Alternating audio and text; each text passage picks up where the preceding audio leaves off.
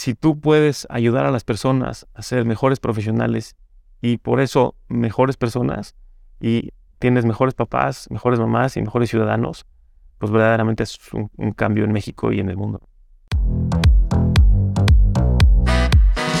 Bienvenidos al Amazing People Podcast de Creana, un espacio de personas para personas donde invitamos a líderes para que compartan aciertos y desaciertos de su carrera, así como las mejores prácticas para la gestión de equipos. Mi nombre es Marco Gant, Brandon Combs Senior Manager, y estoy contento de ser tu host en esta tercera temporada. Bienvenidos al primer episodio de la tercera temporada de Amazing People Podcast. Este episodio lo estamos lanzando en conmemoración del Día Internacional de los Recursos Humanos que se celebra el 20 de mayo. Esta fecha se hizo oficial gracias a la Asociación Mundial de Recursos Humanos y tiene como objetivo reconocer y valorar el trabajo de los profesionales en esta área. Así que muchas felicidades por todo lo que hacen.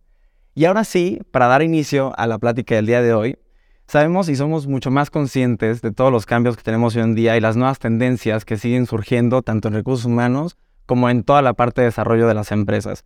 Y es por eso que en este episodio vamos a hablar sobre el desarrollo, parte de aprendizaje, cultura interna, cultura de crecimiento también. Y tenemos un invitado muy especial, Enrique Fernández, bienvenido. Gracias, Mark. Gracias por Muchas, muchas gracias a ti por estar acá. Y Enrique, antes de poder empezar con este episodio, tenemos una dinámica que hacemos en, en, este podcast y me gustaría que tú te puedas presentar y nos cuentes un poco ya sea un error, un acierto que hayas tenido en tu vida profesional o personal que te hacen ser la persona que eres hoy. Bueno, primero muchas gracias por invitarme, es un honor estar aquí en, este podcast. Eh, de verdad que tenía mucha ilusión de compartir con ustedes algunas ideas. Y bueno, si tuviera que compartir algunas de las cosas que me hacen ser el que soy hoy, quizá como error o aprendizaje, en mi primera etapa como consultor, por ahí en 2005-2006, eh, al poco tiempo de estar en una firma, pues me invitaron a cambiarme de empresa, ¿no? A un giro totalmente distinto. Y yo creo que me equivoqué, me equivoqué porque me cambié muy pronto. Eh, decidí moverme, llevaba un año y medio, me cambié.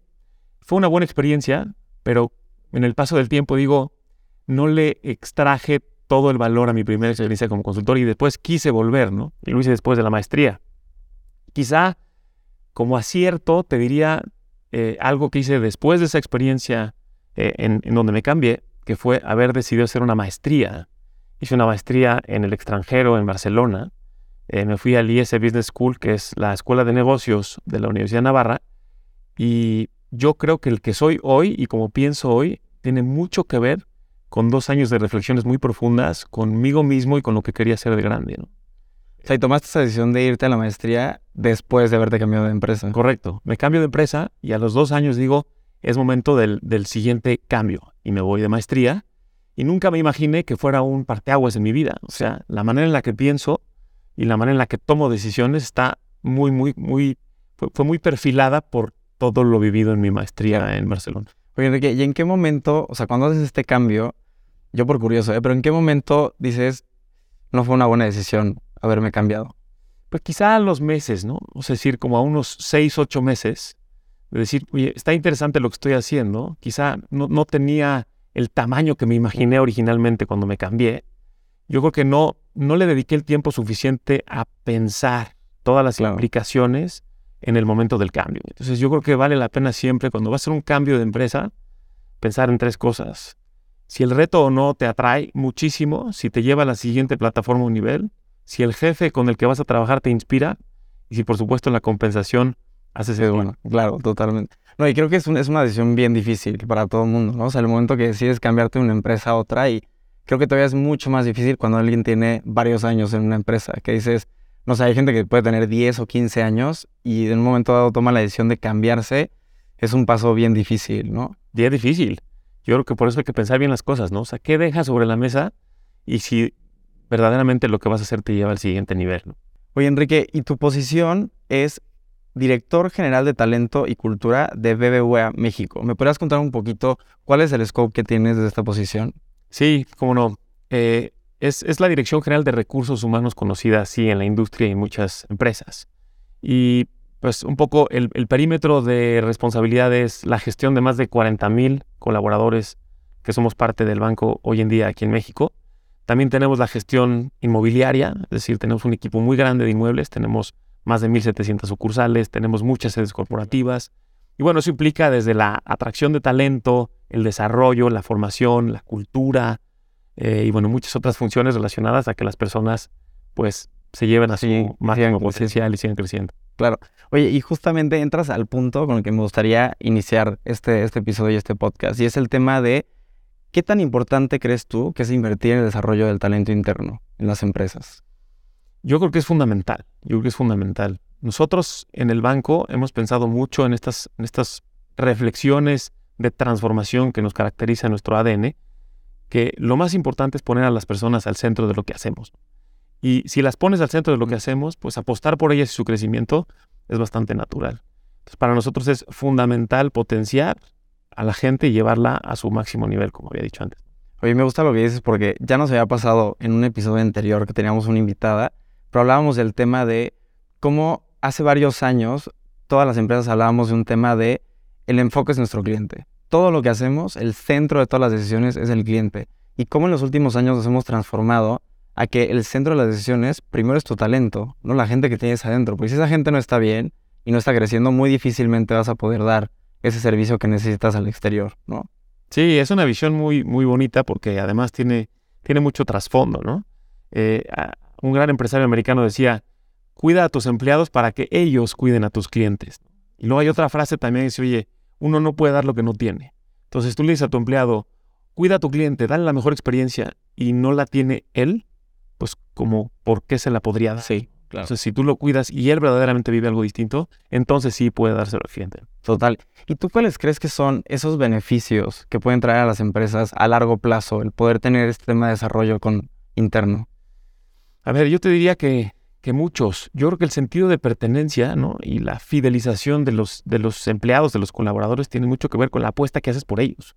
Si verdaderamente ven un, un plan de carrera contigo, eh, con hechos contundentes, pues se van a querer quedar. Nosotros sí, que no sea nada más en papel. Se Exacto. Ver muy bonito. Oye, tú eres lo más importante y de pronto no se dan cuenta de que eso realmente es un hecho. Entonces trabajamos mucho, mucho, mucho en, por ejemplo, una cosa que le llamamos la propuesta de valor al empleado. Oye, eso no nada más es cuánto le pago, es qué cultura quiero que viva, qué beneficios quiero que tenga, eh, cómo quiero que se sienta, eh, cómo quiero detonar las dinámicas, eh, qué formación le disponibilizo, cómo le permito ver oportunidades de crecimiento, qué estilo de liderazgo quiero que vea en sus jefes. Entonces es una combinación de cosas que hacen que la gente pues, se fidelice y se quiera quedar contigo. Y es un 360 al final de cuentas, ¿no? Y, me gusta la palabra que dices fidelización y, creo que llegas a la parte clave de, este tema, ¿no? O sea, más allá de decir las cosas, tenemos que tener acciones con, con los colaboradores, con el talento, para que realmente puedan sentir esta, esta cultura, ¿no? Y sentir lo que estamos dando para ellos como tal, ¿no?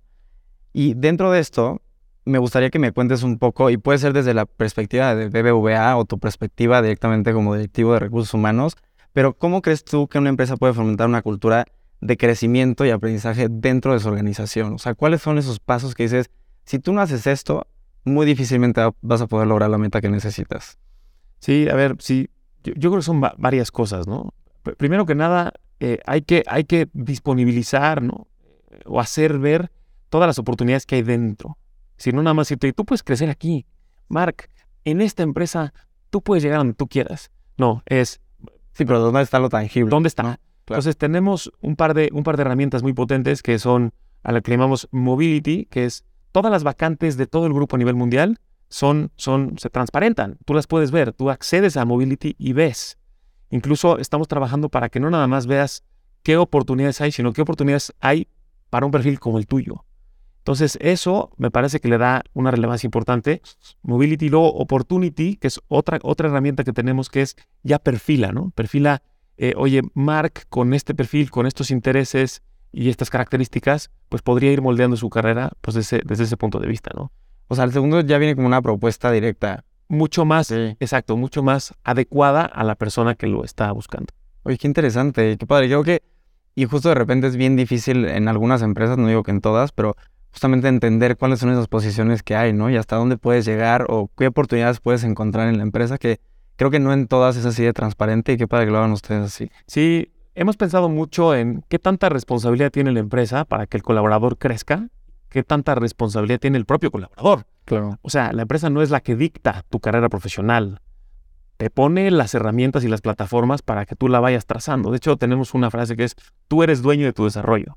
Sí. Y tú te interesas y tú buscas. De hecho, tenemos plataformas de formación, por ejemplo, ¿no? Y decimos, oye, esto es lo que tienes que aprender por la función que tienes hoy. Pero además te disponibilizamos todos estos cursos y aprendizajes por temas que quizá te atraen y te interesan hoy y te pueden llevar al mañana que tú quieras.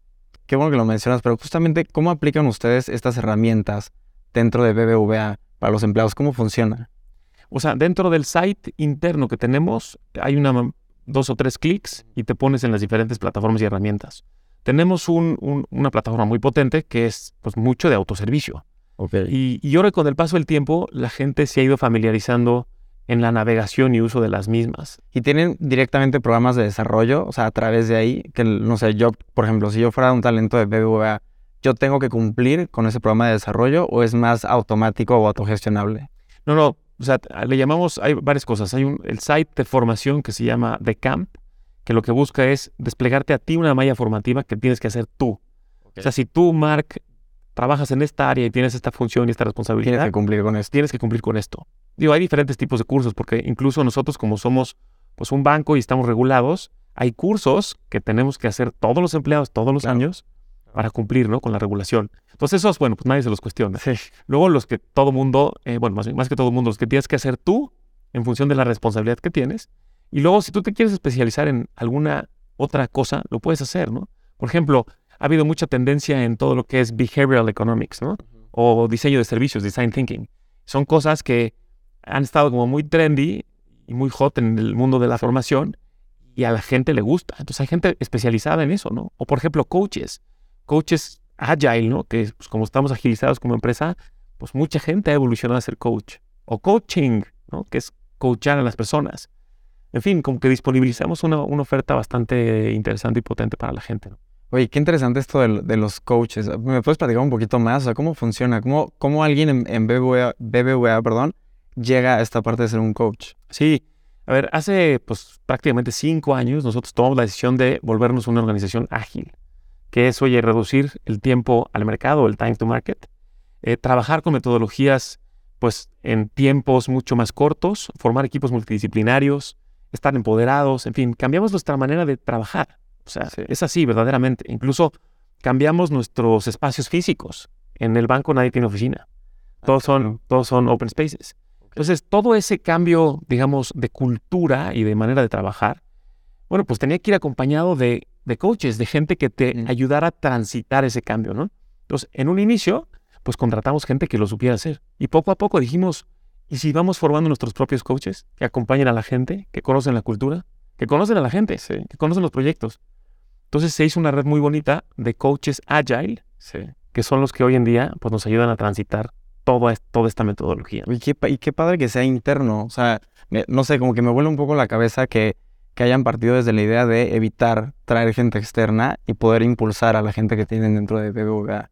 Sí, o sea, inicialmente no lo sabíamos y trajimos coaches externos, pero de pro- pronto dijimos, oye, pues aquí tenemos gente talentosísima y además no nada más talentosísima, con ganas de evolucionar para allá, ¿no? Con esa personalidad de yo te acompaño, yo te escucho. ¿no? Y incluso tenemos diferentes figuras, ¿no? Este, tenemos otra que es people leader, ¿no? Que es gente que lidera equipos, pero más desde el punto de vista de coaching, ya como profesional, ¿no? Y de asesoría. Tener una persona a la que le puedes confiar algo y que te puede dar un consejo en algún sentido. Claro. Tenemos una plataforma eh, también abierta que tiene que ver también con Open Mentoring, que es, oye, tú te inscribes como mentor y la gente te puede hacer solicitudes para que tú seas su mentor. Bueno, dejo- me siento que estoy regresando en el tiempo a la universidad un poquito, ¿no? O sea, cuando ya tienes como ese ta- tanto acompañamiento, ¿no? Durante toda tu universidad, siento que ustedes tienen algo muy similar, o sea, que no y evitas que la gente se sienta sola también, ¿no? Por lo que están haciendo. Sí, tiene ese, ese approach, ¿no? Así como de cuando estás en la escuela. Sí, Pero eh, yo creo que lo, lo que buscamos es que la gente verdaderamente se sienta a gusto con nosotros, que encuentre pues, un lugar en el que puede pasar un rato agradable, puede hacerse mejor profesional y sobre todo, te diría esto un poquito más profundo, pues mejor persona. Al final del día estás en la empresa mucho tiempo y queremos que sí seas un- una mejor persona, que llegues y seas un mejor papá y o una mejor mamá. O un mejor hijo y, tengas un impacto pues mucho más positivo y bonito en la sociedad y en tu familia. Y creo que es justo de los cambios que la gente ha estado buscando en los últimos años. O sea, antes escuchábamos mucho el tema, oye, económico, ¿no? ¿Cuánto me vas a pagar? ¿Cuánto voy a recibir? ¿verdad? Y ahora ya no es solo cuánto me vas a pagar, sino cuáles son los beneficios que tengo, qué tan feliz soy, qué tan contento soy de levantarme y llegar a esta oficina, por ejemplo, ¿no? Y de o quedarme hasta las 7 de la noche sin ningún problema porque me siento feliz donde estoy, ¿no? Y soy una persona que quiere aportar en lo que estoy haciendo también. Absolutamente. O sea, yo creo que la gente hoy, eh, las personas, todos buscamos un propósito, ¿no? O sea, ¿cómo alinea, cómo se alinea mi propósito personal con el propósito de la organización en la que trabajo? Sí. ¿Qué, qué tanto eso me hace sentir parte de algo, ¿no? Ese sentido de pertenencia, la cultura, ¿no? La gente pues busca eso. Eh, yo creo que incluso nosotros somos un banco, un banco que tiene 90 años en, el mercado. Oye, pues tenemos mucho tiempo, estilos de liderazgo, pues incluso algunos muy jerárquicos, pero hemos tratado de acercarnos muchísimo a las personas. Sí, para evolucionar. Antes ver a un director general o, al CEO era como imposible. Hoy, pues, están todos, estamos todos asumiendo un rol distinto.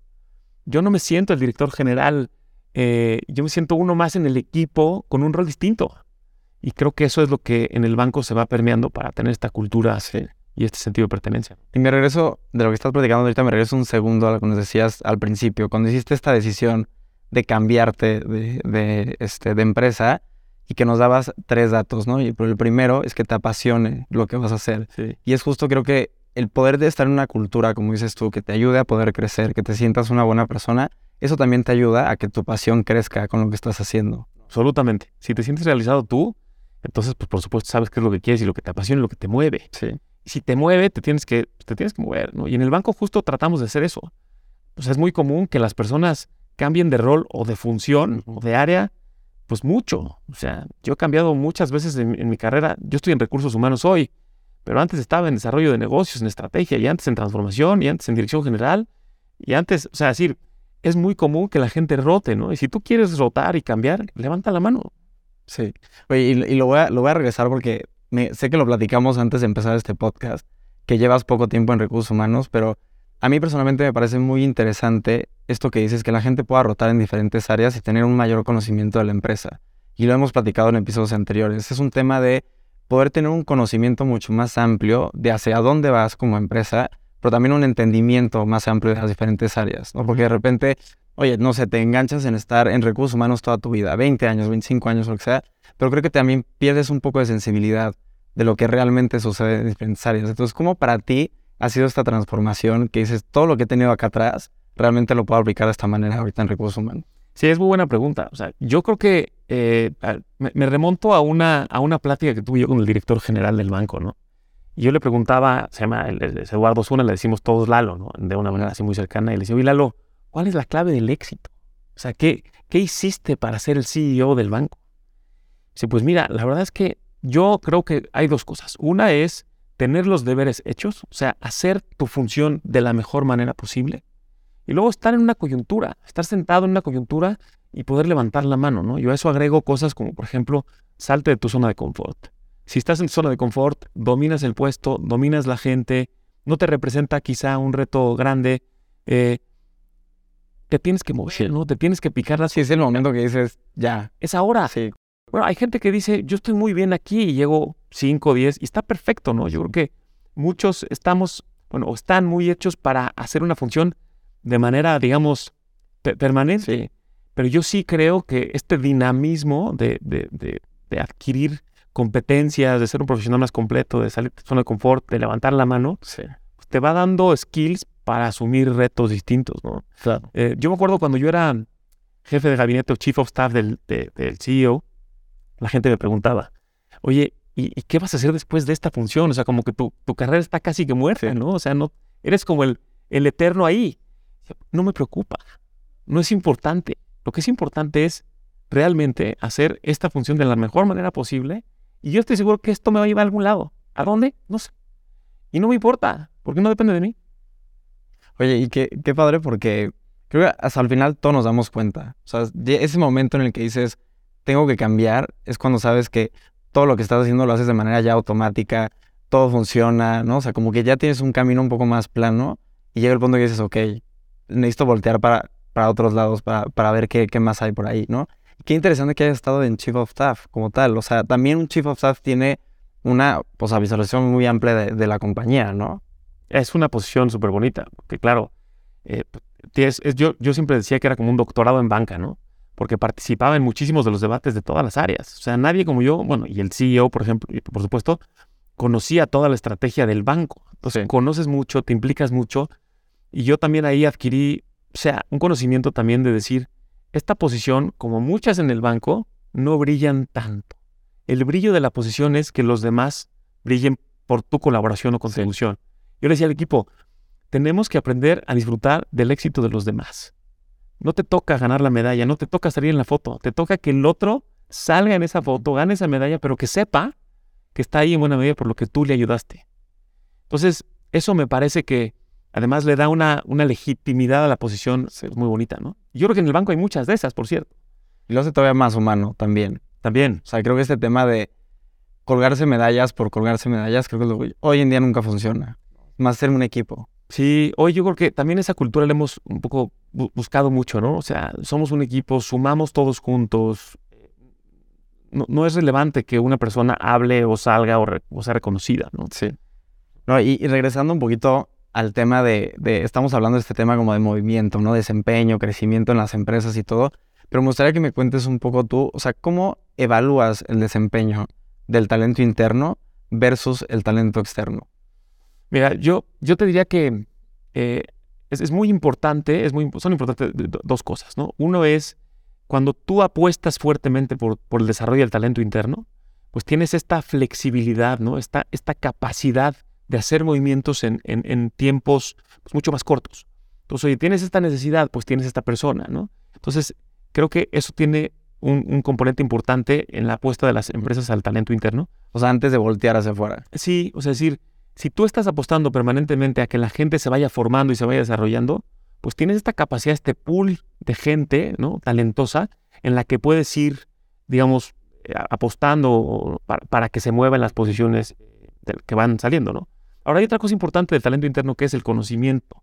Nosotros nos hemos movido mucho a los datos. Hacemos evaluaciones todos los años 360 de todas las personas. Entonces es muy fácil decir, oye, pues vamos a comparar, ¿no? Vamos a, eh, te- tenemos una herramienta a la que le llamamos el mapa de talento. Y con diferentes variables sabemos dónde está cada persona. Y no de los últimos seis meses, de los últimos años. Sí. Cómo se mueve, cómo lo califica su gente, cómo lo califica su jefe, cómo lo califican sus pares. Entonces puedes ver un 360 de la persona, además de su evaluación de desempeño. Sí, o sea, entiendes qué tanto ha evolucionado. Pues Claro. no ha evolucionado para ser la persona que tiene que estar en esa siguiente. Y eso te permite hacer varias cosas, o sea, te, te detona accionamientos. O sea, tú ubicas a las personas, oye, esta persona con estas características necesita esto para moverse, para crecer, para desarrollarse. Entonces, incluso tenemos bastantes dinámicas establecidas en el banco de People Review, ¿no? de revisión de las personas, pero de nuevo con datos. Estamos migrando a un formato de datos, que no sean anécdotas de, es que me lo encontré en el pasillo y me vio feo Sí, sí, sí, claro. que puede, puede ser, somos humanos, ¿no? Y tenemos sentimientos. Entonces eso, eso pues, yo creo que, que- que ha ayudado mucho, ¿no? Y luego decías lo del externo, el talento externo. También apostamos mucho por el talento externo, eh, porque creo que además pues, nos, nos enriquece mucho la, la- la visión, ¿no? Y creo Sí, que también te refiere a traer como mentes frescas, ¿no? Creo que siempre es bueno. sin duda. Y luego competencias nuevas. O sea, el mercado laboral ha cambiado enormemente. La búsqueda de talento ya no es igual que hace 10 y hace 15 años. Antes a lo mejor los perfiles de banca eran muy comunes.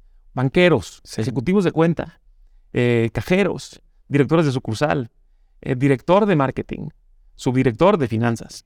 Hoy no, hoy tenemos un área muy importante de datos. De- estamos apostando mucho por la tecnología, ¿no? No, ya han tenido una transformación digital impresionante ustedes. También.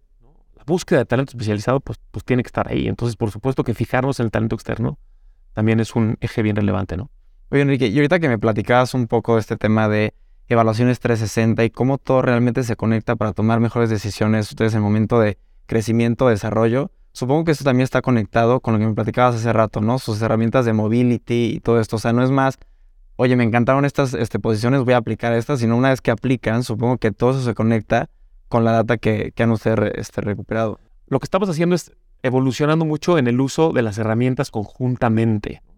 Eh, a día de hoy quizás sí tenemos mobility, tenemos opportunity y tenemos todas las herramientas de evaluación de las personas.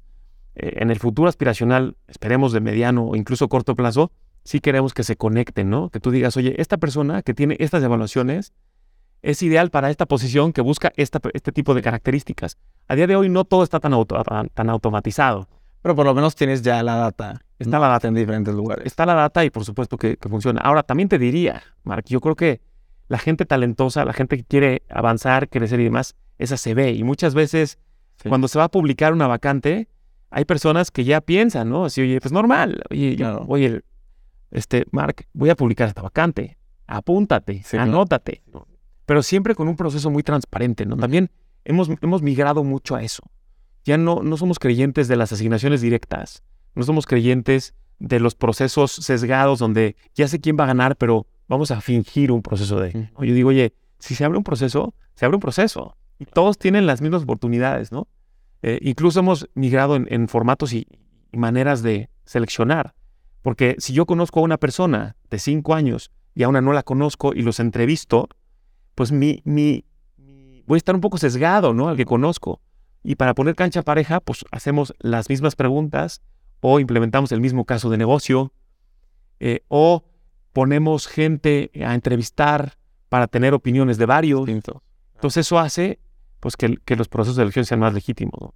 Oye, qué padre, me encanta que sean, o sea, que más bien que tengan una función de mucha transparencia en todos los procesos de ya sea crecimiento, reclutamiento, también creo que es bien importante en las empresas, ¿no? Poder entender hacia dónde puedes llegar, que lo platicamos también hace rato, ¿no? Y, y algo que me gustaría platicar también contigo es, ¿cómo crees tú que se puede equilibrar una necesidad de desarrollar talento interno con la necesidad de diversidad e inclusión dentro de una compañía? A ver, yo, yo creo que, este, a ver, te, contestaría empezando por la diversidad y la inclusión y luego a la parte interna. La diversidad y la inclusión, eh, en, al menos en, en, el banco, es una estrategia ya muy formal, eh, porque antes quizá la teníamos, pero de manera pues, pues más natural en las personas. ¿no? Hace tres años constituimos un, dos años y medio, un consejo de diversidad e inclusión. Un consejo en donde está el CEO, en donde estamos 20 directivos del banco y que verdaderamente decimos, oye, qué queremos ser y qué queremos hacer, ¿no? Ahora, una vez visto cómo estamos hoy y cómo queremos crecer en equidad de género, ¿no? O por ejemplo, discapacidad, ¿no? Que también es una línea de trabajo que tenemos muy abierta. Decimos, oye, ¿y cómo estamos internamente en ese sentido? Eh, para desarrollar gente, para hacer que, por ejemplo, en este caso, mujeres lleguen a cargos directivos, que es una de las líneas que tenemos. Y si no, por supuesto, también hacerlo muy consciente de cara a los procesos de reclutamiento para que el talento externo llegue. claro herramientas como por ejemplo hay una muy bonita que se llama la Rooney Rule, que es pues para que lleguen más mujeres, pues vamos a hacer que, que las ternas o los procesos tengan el mismo número de candidatos em, hombres y mujeres, para que lleguen. Claro. Si no, claro, en el proceso... Sí, de oportunidades también. Cuatro hombres y una mujer, pues obviamente, solamente pues, por, probabilidad, pues es más difícil que llegue la mujer. No, no, nivelemos, ¿no? Cancha pareja otra vez. Sí.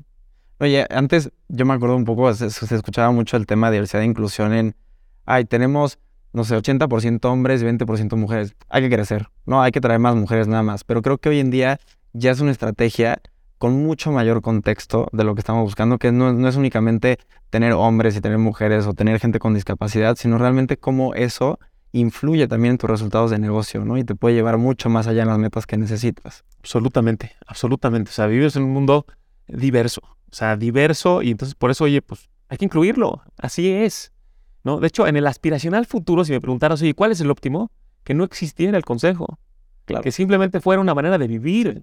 A día de hoy, desafortunadamente, sí tenemos que tener un consejo, sí tenemos que darle seguimiento, sí tenemos que permear esta cultura. Sí, porque hay mucho sesgo todavía. Mucho. o sea, y no necesariamente un sesgo en el que la gente lo haga de, o sea, de manera como proactiva en el no quiero que haya puros hombres, sino como ha sucedido durante tantos años, de repente es mucho más difícil hacer esta inserción de a ver, tienes que tener un mindset muy distinto, tienes que tener mitad mujeres, mitad hombres, traer gente de discapacidad, pero creo que poco a poco empieza a tener una, una permanencia mucho más grande en las empresas. Absolutamente. O sea, tenemos un adeudo histórico, eh, al menos en el sector financiero. Y pues sí, típicamente había sido un sector pues muy conducido por hombres. Y pues reconozcamos el adeudo histórico y trabajemos en ello. Y más aún, en la discapacidad. Hay más de 20 millones de personas con discapacidad en este país. Y tenemos en México, o sea, nosotros somos una de las mayores empresas o más grandes empresas de México. Tenemos más de 40 mil empleados, como te decía, y apenas tenemos poco más de 100 personas con discapacidad. Y eso es porque lo hemos hecho muy consciente y muy explícito en los últimos meses, ¿no? Pero imagínate la deuda histórica también con ellos. No, y creo que tienes que ser también muy delicado, ¿no? En, el tipo de, de, implementaciones que haces, las acciones, cómo puedes realmente insertarlos dentro de tu compañía, ¿no? Para que puedan tener un impacto positivo en, en lo que estás haciendo. Exacto, también eso es, eso es importante. O sea, no, no, no los traes como, como un... Sí, de que ya, ya son siempre, ya tenemos... Sí. Exacto. La, la, métrica es lo de menos. O sea, lo importante es verdaderamente darle la oportunidad a una persona, ¿no? Te cuento una anécdota rápida. Hicimos una feria para personas con... Una feria de empleo para personas con discapacidad. Convocamos y llegaron más de mil personas, ¿no? Entre, entre digitales, virtual y presenciales. Yo di las palabras de apertura y se me acercó una, una señora y me dijo, mi, hija tiene algo que decirle. Entonces me dice, licenciado, espero que usted y su empresa no sean uno más que hablan muy bonito, pero no hacen las cosas. Yo lo único que pido es una oportunidad para demostrar que las personas con discapacidad sí tenemos talento.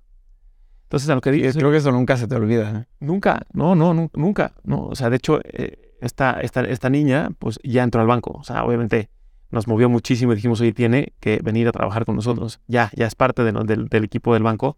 Pero bueno, así como ella, pues hay muchas personas, ¿no? Entonces es, es, mucho más fácil decirlo que verdaderamente hacerlo y encontrarles una función en donde sean útiles y se desarrollen, ¿no? No te acuerdo, se me puso la piel chinita ahorita que lo dijiste, me imaginé como toda la escena y qué, qué padre que has tenido también ese acercamiento. Sí, la verdad es que sí.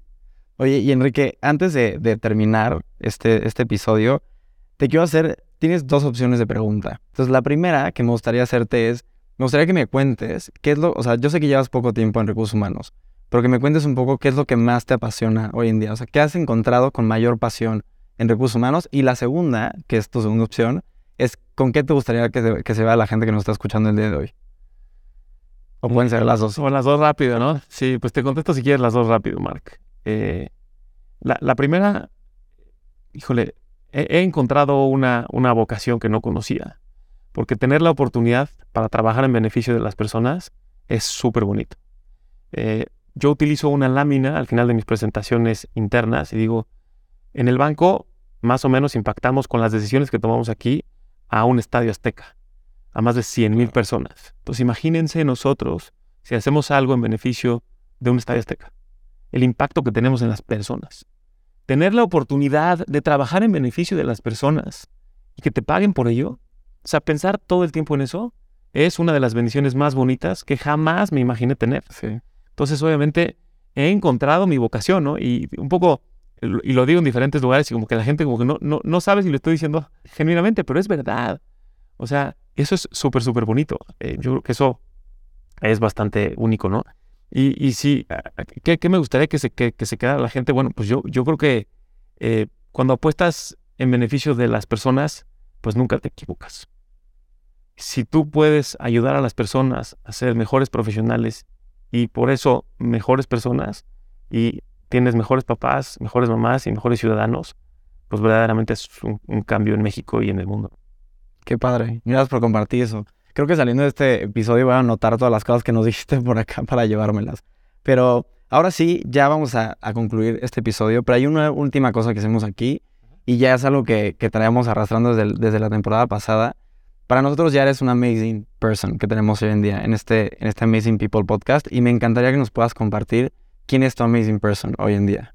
Es muy buena pregunta, ¿no? Porque tengo pues, muchos referentes en mi, en mi vida, este, pero diría que mi papá. Mi papá es mi amazing, mi amazing person. La verdad es que eh, toda, toda mi vida ha sido mi mejor amigo, ¿no? He tenido una cercanía espectacular. Trato de, replicar mucho de lo que él hace. Eh, pero me dice cosas como, ser una persona honorable. Tienes que ser un hombre de una sola pieza. Eh, habla, habla menos, escucha más. Súper prudente, reconocedor de los méritos. Y me ha acompañado en los últimos meses, además de manera muy especial, ¿no? ahora en este rol en recursos humanos. Y además, bueno, además ha estado pasando una etapa de salud muy difícil y acompañarlo yo ahora a él, pues me ha acercado mucho más a él, ¿no? Entonces, mi papá es amazing person. Qué padre, Enrique. De hecho, te voy a decir que es la primera persona que dice su papá. O sea, nos ha tocado mucho que dicen su mamá, su abuela, este, creo que sus hijos también por ahí. Este, personas, como seas artistas o cualquier cosa, pero es la primera persona que nos dice que es su papá. Son amazing person. Así que gracias por compartir. Hombre, eso es así. Pues listo, Enrique. Oye, pues muchas gracias por haber estado en, en este episodio de Amazing People Podcast de Creana y esperamos volverte a ver aquí muy pronto también. Encantado. Gracias por invitarme y de verdad, siempre que me inviten llegaré y estaré aquí. No, gracias. gracias. Pues estas son las últimas reflexiones de este episodio. Muchas gracias por habernos escuchado y espero nos sigan por ahí y se, y se unan a Spotify o a cualquiera de las plataformas para que escuchen Amazing People Podcast.